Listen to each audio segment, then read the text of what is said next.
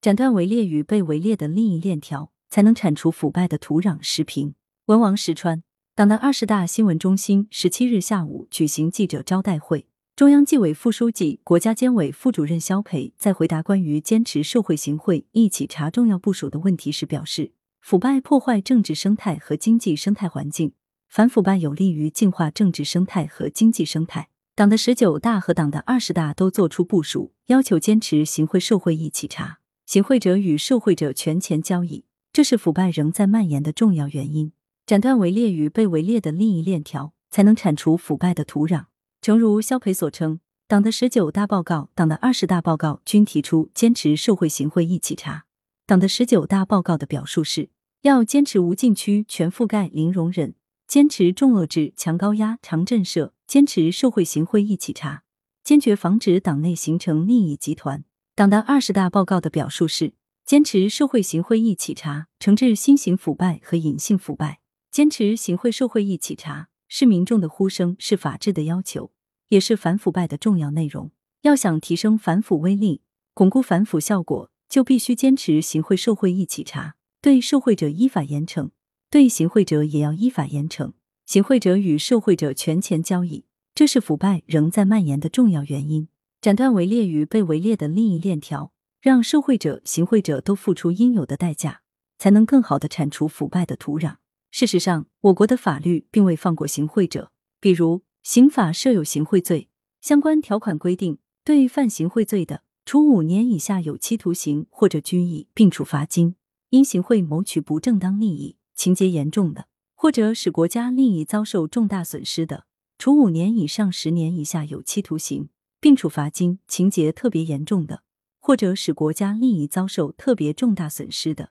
处十年以上有期徒刑或者无期徒刑，并处罚金或者没收财产。由此可见，一旦触犯行贿罪，就需承担刑责。据统计，党的十八大以来，全国纪检监察机关共查处行贿人员六点三万人，全国检察机关共查处行贿人员三点六万人。由此也看出我们党反腐的决心，对行贿人员的零容忍。去年九月。中央纪委、国家监委与中央组织部、中央统战部、中央政法委、最高人民法院、最高人民检察院联合发布关于进一步推进受贿行贿一起查的意见，对进一步推进受贿行贿一起查作出部署，持续加大对行贿的查处力度。不久前，国家监委、最高检联合发布五起行贿犯罪典型案例，其中有一例，行贿者长期围猎腐蚀四川省雅安市市政领域国家工作人员。谋取工程领域不正当利益，行贿数额巨大，严重破坏当地政治生态。对这样的行贿者不依法惩处，就无法捍卫法治尊严，也难以净化当地的政治生态。进一步推进受贿行贿一起查，从根本上说，是为了推动形成不敢的震慑，强化不能的约束，增强不想的自觉。进而言之，通过提升惩贿治腐的综合效能，切实有效预防行贿犯罪，绝不让行贿者全身而退。值得一提的是，肖培在记者招待会上还谈到了行贿的五类重点情况：一是多次行贿、巨额行贿、向多人行贿；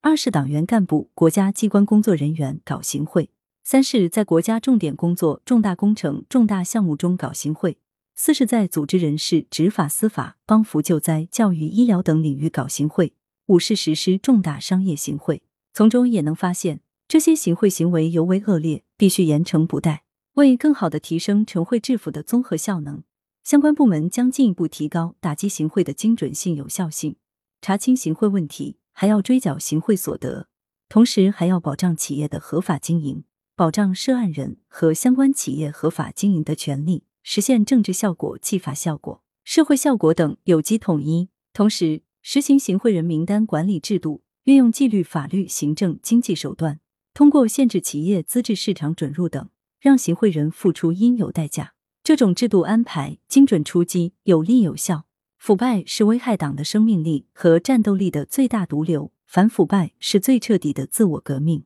尽管反腐败斗争已经取得压倒性胜利并全面巩固，但仍不可掉以轻心，不能喘口气歇歇脚，坚持不敢腐、不能腐、不想腐一体推进。通过更高效的制度设计，坚决打赢反腐败斗争攻坚战、持久战。作者是北京知名时事评论员。来源：羊城晚报羊城派。图片视觉中国，责编付明图、李媚妍，校对赵丹丹。